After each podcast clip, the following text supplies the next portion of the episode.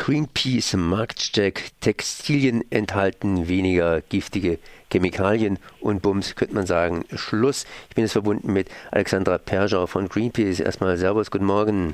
Ja, schönen guten Morgen nach Freiburg. Als Sie die Tür aufgemacht haben von Ihrem Schrank heute, hatten Sie da, glaube ich, kaum Probleme, irgendwas zu finden, oder?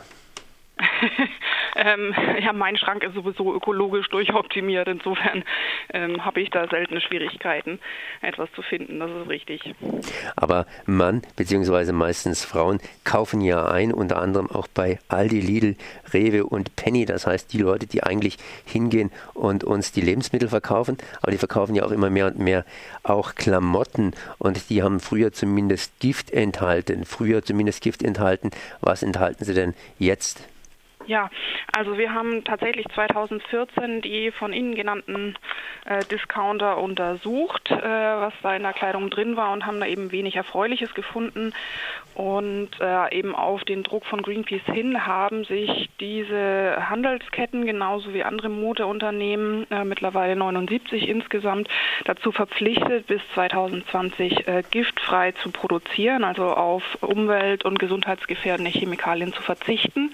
Und wir haben jetzt überprüft, ob sie ihren Versprechen oder ihrer Verpflichtungen, die sie 2000, Ende 2014 bis ja, Anfang 2015 eingegangen sind, tatsächlich ähm, ja, Taten haben folgen lassen. Und das Erfreuliche ist, dass sie sich jetzt tatsächlich alle auf einen guten Weg gemacht haben, um diese gefährlichen Chemikalien loszuwerden. Ähm, ja, und insofern es ist schon weniger geworden, aber bis 2020 ist da ähm, noch ein, ja, trotzdem noch ein bisschen was zu tun. Jetzt habe ich hier vor allen Dingen Lebensmitteldiscounter genannt. Ich meine, andere, andere Hersteller, beziehungsweise nicht Hersteller, sondern andere Händler verkaufen ja auch Klamotten. Wie sieht es denn bei denen aus? Das heißt, sie verkaufen Kleidung zum Teil. Ähm, Sie meinen jetzt andere ähm, Supermarktketten wie Edeka oder Real oder Norma, die haben kein Detox, ähm, ja, keine Detox-Verpflichtung abgegeben. Insofern ist das da sehr intransparent, was die tun. Und äh, eben die anderen genannten Aldi, Kaufland, Lidl, Rewe, Penny und Chibo, die haben dieses Commitment und müssen dann eben sehr transparent damit umgehen, wie sie jetzt eben sich auf den Weg machen zu entgiften, wie die Lieferanten geschult werden, was ähm, ja die schwarzen Listen Listen eben angeht, dass sie da immer auf dem neuesten Stand sind und eben auch die Daten, die dann aus den Betrieben kommen, aus den ähm, Färbebetrieben, dass die der Öffentlichkeit zugänglich sind. Da geht es uns vor allem darum, dass ähm, tatsächlich vor Ort die Bevölkerung, die dann betroffen ist, eine Chance hat, zu gucken, was gelangt denn in ihr Abwasser rein. Nee, ich meine ganz einfach so irgendwelche welche entsprechenden äh, Markenprodukte, da fällt mir jetzt ganz einfach eins speziell Boss ein oder sonstige Sachen, die natürlich auch entsprechend Gift enthalten könnten, aber da habt ihr nicht kontrolliert, beziehungsweise die sind in Ordnung oder ihr habt eine ganz andere Zielrichtung gehabt? Hm, wir haben, also wir haben, wie gesagt, insgesamt 79 Marken, Unternehmen, die bei Detox eine oder die eine Detox-Verpflichtung abgegeben haben. Dazu gehören dann auch sowas wie äh, Primark, H&M, C&A, äh, Adidas, Puma, also äh, große Modemarken. Das kann man bei uns dann nochmal nachgucken. Ich kann jetzt nicht alle 79 aufzählen. Wir wollen auch keine ähm, Schleichwerbung machen. Äh, genau, das außerdem. Also die ähm, sind da eben auch in der Verpflichtung. Wir haben jetzt speziell mal die Supermarktketten angeguckt, wie weit die schon gekommen sind. Im letzten Jahr gab es auch einen Detox Catwalk 2016, der sich ähm, speziell mit den Modemarken auseinandergesetzt hat. Und ähm, es ist immer so, dass wir da in einem steten Kontakt sind mit den, mit den Unternehmen, die sich verpflichtet haben und wir genau überprüfen. Die veröffentlichen einmal im Jahr eben einen Bericht, wie weit sie vorangekommen sind. Und ähm, da sind wir regelmäßig auch in, im Austausch und im engen Kontakt mit diesen Unternehmen, was da läuft, sodass ähm, wir dann auch irgendwann nochmal Produkte angucken. Aber wie gesagt, jetzt haben wir vor allem geguckt, welche Werkzeuge haben sie sich denn zurechtgelegt, um, um den Weg eben beschreiten zu können, weil ähm, ja, das ist nicht unkompliziert und da braucht man vor allem die richtige Strategie und die richtigen Maßnahmen, die man einleitet. Und dann kann man eben die gefährlichen Chemikalien ähm, ersetzen und muss da eben auch immer gucken, dass man dann nicht den Teufel mit dem Belzebub austreibt, also dass man tatsächlich die richtigen ungefährlichen Chemikalien wählt und nicht ein bisschen weniger giftige. Ja, äh, Werkzeuge, das war für mich eigentlich schon ein bisschen ein Stichwort. Werkzeuge kann man ja in zwei Richtungen sehen. Erstens mal, dass eben Chemie, das heißt giftige Chemie, durch sanftere Chemie ersetzt wird. Und der andere, der andere Begriff von Werkzeug kann man natürlich auch äh, verstehen unter, äh, wie setzt man solche Supermarktketten überhaupt in Gang, dass sie sozusagen in Gang kommen und mit Gift runterfahren können. Ja, das war ja das, was wir eben 2014 gemacht haben, dass wir uns die Produkte genommen haben und geguckt haben, was ist denn da drin. Das ist das eine. Und das andere, was in der Detox-Kampagne ja gelaufen ist, dass wir auch tatsächlich dann ähm, diese Lieferketten nachvollzogen haben und äh, auch geguckt haben, was ist, was passiert denn da eben vor allem in China und in den anderen Produktionsländern. Also was gelangt da ins Abwasser? Das, was im Produkt ist, ist ja oft äh, eher der kleinere Teil, der dann noch drin ist. Und wie sind die dann tatsächlich in Gang gekommen? Gab es dann größere Kampagnen, das heißt Aufklärungsschritte, sodass die Kunden gesagt haben, nee, wir wollen kein Gift mehr, beziehungsweise wie hat man dann unter Druck gesetzt? Ja, genau. Also wie gesagt, das war dann äh, mit, den, mit den Ergebnissen, was in den Produkttests da war, dass wir gesagt haben, da sind äh, Stoffe drin, die da nicht rein sollen, ähm, haben sich die Unternehmen dann mit uns ja, zusammengesetzt und darüber gesprochen und dann sich dazu verpflichtet, eben das zu entgiften.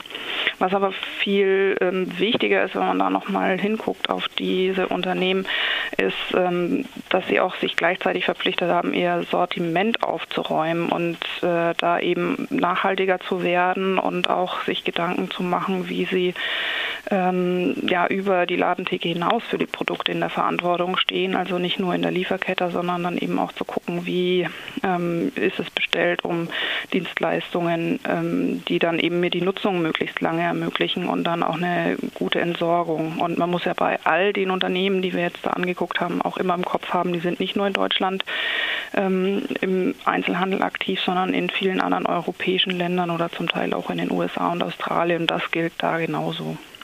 Was heißt es, das gilt da genauso? Das heißt, Sie übernehmen praktisch äh, die Detrux-Kampagnen-Ergebnisse auch in andere Länder hinein oder Sie behandeln die entsprechenden, entsprechenden äh, Geschichten unterschiedlich, sodass in Deutschland sauberer äh, ja, verkauft wird und in anderen Ländern immer noch nicht? Nee, genau nicht. Also die Verpflichtung gilt eben für sämtliche Produkte, die überall verkauft werden. Also das ähm, heißt eben auch, dass ein Aldi-Produkt in Australien beispielsweise eben genauso giftfrei produziert sein muss wie äh, hier in Deutschland. Also das gilt immer und das gilt eben auch für das Aufräumen der Sortimente, was dann die Langlebigkeit und Recyclingfähigkeit angeht.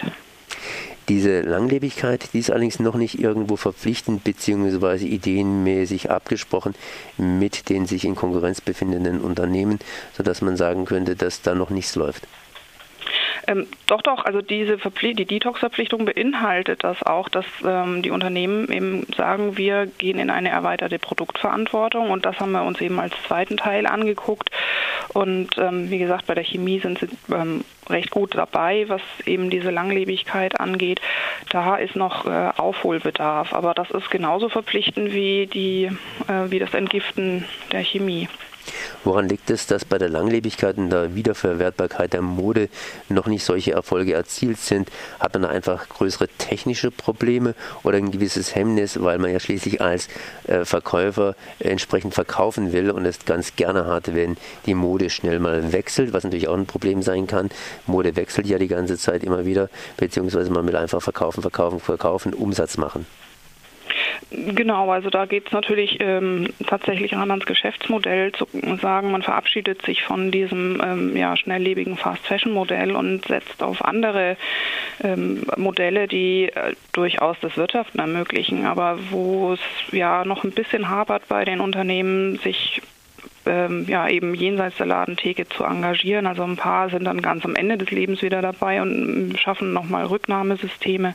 In Deutschland ähm, läuft es eigentlich so schon ganz gut. Also wir haben viele ähm, Sozialkaufhäuser, karitative Einrichtungen, die Kleidung zurücknehmen. Das ist jetzt in Deutschland nicht zwingendes Problem, aber eben genau diese Nutzungsphase, sich da zu überlegen, kann ich eine Garantie aussprechen? Also alle sagen, sie haben qualitativ hochwertige Kleidung, die lange halten soll, aber keiner sagt, wie lange hält sie denn jetzt wirklich? Was erwarte ich von meinem T-Shirt, das ich den Kunden verkaufe ähm, oder der Jeans oder der Jacke, was auch immer.